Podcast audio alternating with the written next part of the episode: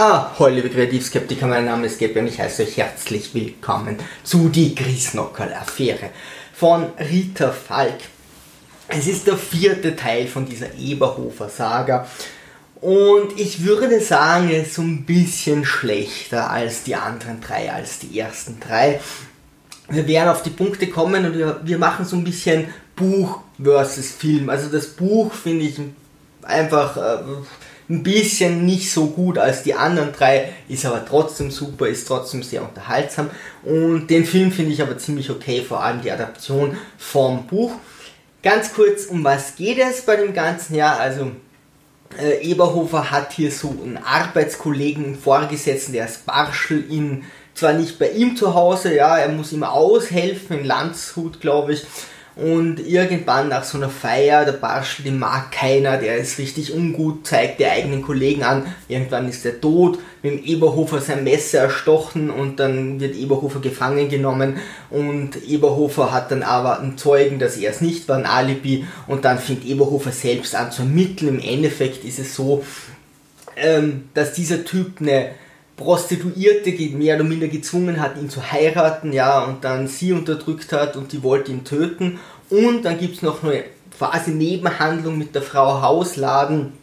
Äh, der Vater hat sie geschändet, hat sie geschwängert und äh, die zwei Mädels haben sich kennengelernt und haben ausgemacht, du tötest meinen Mann, ich töte deinen Vater und dann wir suchen uns immer ein Alibi für die Zeit, wo der andere oder die andere das macht und dann sind wir da fein raus. So, das ist der grundsätzliche Plot. So, zu den Hintergründen, wir fangen mal beim Buch an oder bei, bei den Grundlagen an.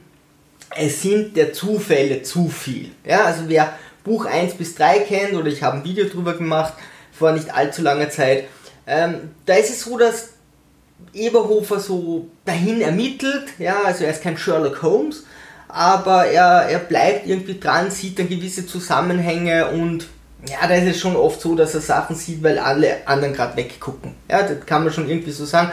Aber er ermittelt so recht nett und das passt menschlich alles. Oder ist sehr fragwürdig, aber irgendwie lustig inszeniert. Und dann wird er oft zu Deus Ex Machina gerettet, also es gibt keinen Ausweg mehr und dann kommt der Rudi, sein Freund, und hilft ihm irgendwie, der Birkenberger Rudi. Oder sie treffen sich zufällig irgendwo in Italien auf einer Autobahn. Ja, warum sollten die sich auf einer Autobahn in Italien treffen? Also da ist der Zufälle zu viel, aber äh, der Eberhofer Franz ist noch nicht so geil, dass er alles kann, sondern er muss gerettet werden. Hier sind es ja Zufälle zu viel und Franz ist einfach die coolste Rakete im Universum. Ja? Und zwar, hier fügt sich alles zusammen. Ja? Also Franz muss Bäume schneiden. Ja? Der, der, der Bürgermeister, der Richter setzt ihn unter Druck. Der Bürgermeister, glaube ich, und sagt, muss Bäume schneiden. Und Franz hat keine Lust, pinkelt irgendein Obdachloser an die Wand, sagt so, passt, du gehst jetzt Bäume schneiden. Ja, da steht schon mal ein Obdachloser rum ja, jetzt haben sie da so einen Arzt, der ist äh, suizidär, der will sich umbringen. Ja, der Eberhofer nimmt eben diesen Obdachlosen und den Arzt packt sie zusammen. Der Arzt sagt, boah, sie sind ein toller Schachspieler und dann sind das beste Freunde und dann ist der nicht mehr selbstmord gefährdet, passt schon, ja. Ah, Franz geht wieder mal fremd. Ich weiß nicht, was Rita Falk uns da sagen will. Das ist eine weibliche Schriftstellerin. Aber Franz darf rumvögeln. Susi so ein bisschen, aber nicht so wirklich. Und der Franz geht wieder fremd. Ja, aber Susi sucht sich die Argumente, warum sie trotzdem noch liebt und warum sie jetzt bei ihm bleibt. Also da muss er gar nichts mehr tun. Das macht die liebe Susi selber. Und dann haben sie noch diese Urlaube und Franz will nicht nach Paris, dann tauscht er noch den Urlaub vom äh, Birkenberger mit dem Urlaub von seinem Freund aus und bringt hier alles in die heile Welt, wie es einfach perfekt ist. Und am Ende kriegt er eine Belobigung. Er hat ermittelt, er hat den Fall gelöst. Äh, dieser Fall wird dann der, einer ähm, äh, äh, Polizistin aus München äh, übergeben und die ist da relativ unfähig, glaubt immer, Franz, du warst das und er so, nein, und dann muss er ermitteln und er schafft es, dann seinen Namen reinzuwaschen und dann auch noch die zwei äh, Schuldigen zu finden und dann kriegen sie ein paar Jahre Knast, weil sie ja doch äh, ja, über Kreuz gemordet haben, aber sie sind so arm und dann, so lange wird es nicht dauern und dann haben sie ein normales Leben äh, sei jetzt da mal in Frage gestellt. Also wie Franz hier so alles ja, ineinander verflechtet und es geht ihm alles auf, da muss man sagen, Sherlock Holmes wäre wirklich, wirklich neidisch. Ja? Man muss sagen, zum Glück haben sie das beim Film etwas anders gemacht. Ja. Ähm, und dann wird hier sehr auf die Trainingdrüse gedrückt. Und zwar am Anfang ist der Tod der Oma. Ist ein bisschen vorhersehbar, dass natürlich nicht die Oma von Franz stirbt, das geht ja nicht.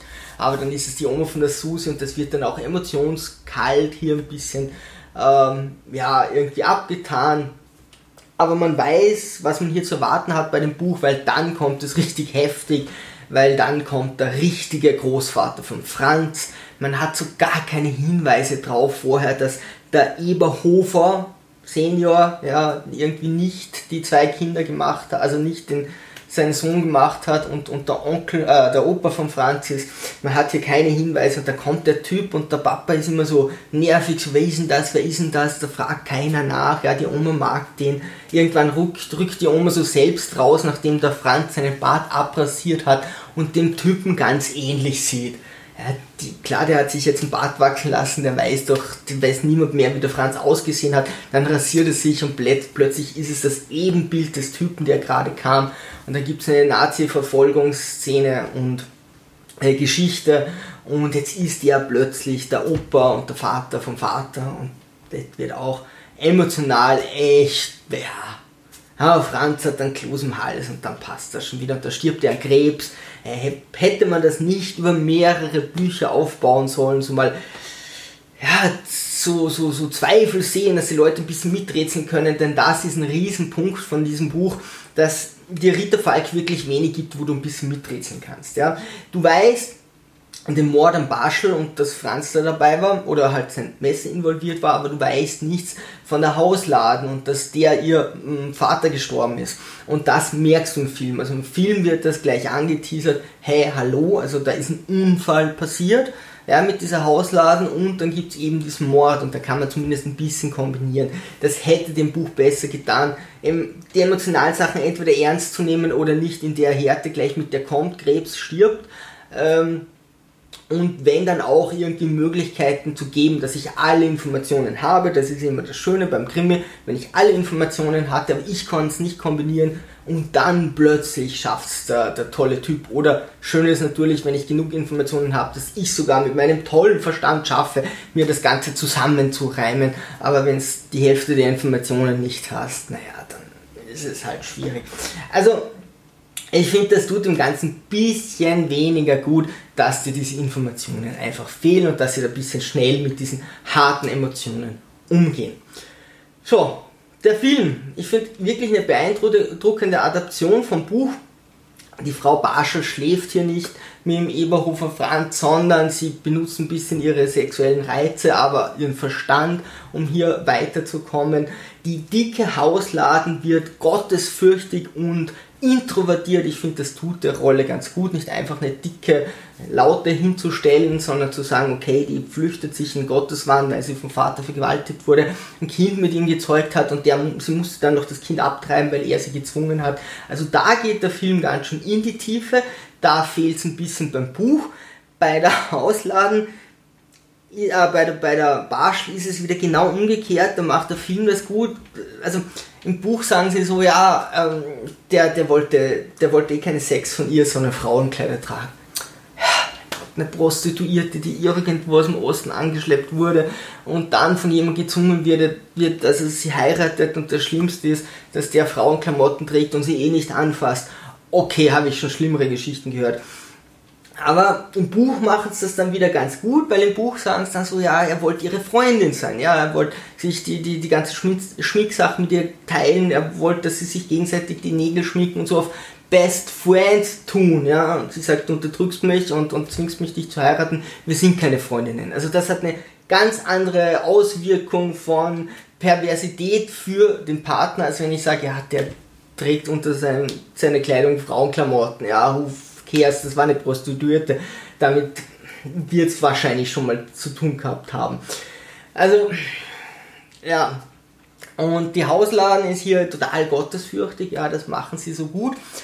Aber dann kommt so eine Szene, wo, also der, der, das Buch will dir gar nichts sagen, wo die Grundinformationen stecken und der Film wieder total, weil der Birkenberger sagt jetzt so, niemand würde mit der Hausladen schlafen, weil die so hässlich ist hätte man sich vielleicht eine andere Schauspielerin suchen sollen, weil so hässlich ist die nun wirklich nicht. Aber er sagt es so übertrieben, als, als, als könnte eine Frau, also wäre sie schon so hässlich, dass ihn niemand schwängern würde oder sie niemand schwängern würde, das ist schon mal schwierig. Aber dann sieht die noch so aus, naja, okay. Ähm, aber Rudi sagt das so oft, dass er ihm darauf hinweisen will, nein, das kann nicht normal sein, dass die und du kriegst eben so deine Hinweise. Ist ein bisschen gekünstelt, aber das Buch gibt dir da gar nichts, also das ist schon okay, dass der Film sich da irgendwo äh, mehr bemüht. Die Zuseher wissen viel früher von den Morden und einer Verbindung. So kann man hier eben selbst miträtseln. Und das Ende ist dann komplett anders. Ja. Also hier ähm, ist beim Ende, beim Buch, ist einfach der Franz der Beste und wird belobigt und die Frauen kommen zurecht in den Knast, weil sie haben ja was Schlimmes getan, aber es wird schon nicht so schlimm sein, sagt der Franz. Dann ist das okay und alles ist gut und er kriegt eine Auszeichnung. Der Rudi kriegt nichts und super Ende. Und hier ist es so, dass es wird schon mal seine Kollegin angeteasert, also die wird schon eingeführt, die kommt später nochmal in den Filmen oder kam und ähm, da wird ihm äh, klar gesagt, die versucht schon kompetent hier Nachforschungen anzustellen, weil das tut sie im Buch überhaupt nicht. Ja, die glaubt ihm so, Franz, du bist es und er so, nee und ja und nein. Und, ähm, und er bringt dann immer mehr Hinweise und das ist ihr egal, aber hier ist es so, sie ermittelt kompetent und sie sagt dann auch, hey, wir wären auf der Fährte gewesen, aber im letzten Moment lassen sich Franz und Rudi eben von diesen zwei Frauen überrumpeln und diese zwei Frauen können dann fliehen, gehen ins Ausland und das ist das Ende. Also sie müssen nicht diese Gefängnisstrafe absitzen. Ja, da kann man jetzt moralisch oder gesetzlich geteilter Meinung sein. Aber es ist auf jeden Fall ganz anders gemacht und Franz ist im Gegensatz zu diesem hypergeilen Typen, den, der im Buch ist, eben derjenige, der die zwei hat laufen lassen, die sperren ihn noch ein und in Rude und ist da eigentlich so quasi der Verlierer, das Einzige, was ist. Hm. Er wird nicht eingesperrt und dann kommt auch noch äh, ja, die Szene mit, mit dem Opa, der stirbt, das ist dann noch auf die Tränedrüsen drückend. Ich finde, der Film macht es besser als das Buch. Das Buch war jetzt das erste, wo ich sage, da war ich nicht so begeistert wie bei allen anderen, aber wenn du nicht mit der Erwartungshaltung reingehst, dann ist das, glaube ich, auch voll okay, kann man durchaus lesen. Kann ich empfehlen und die Filme sind einfach, ich glaube, die bestverkauftesten deutschsprachigen Filme, also mit dem meisten Umsatz, das ist einfach nett, angenehm zum Ansehen, also kann ich eigentlich auch nur empfehlen. Liebe Sturmtrotzer, wenn ihr kontroverse Meinung seid, einfach ab in die Kommentare, ansonsten segeln wir straff und auf zum Horizont.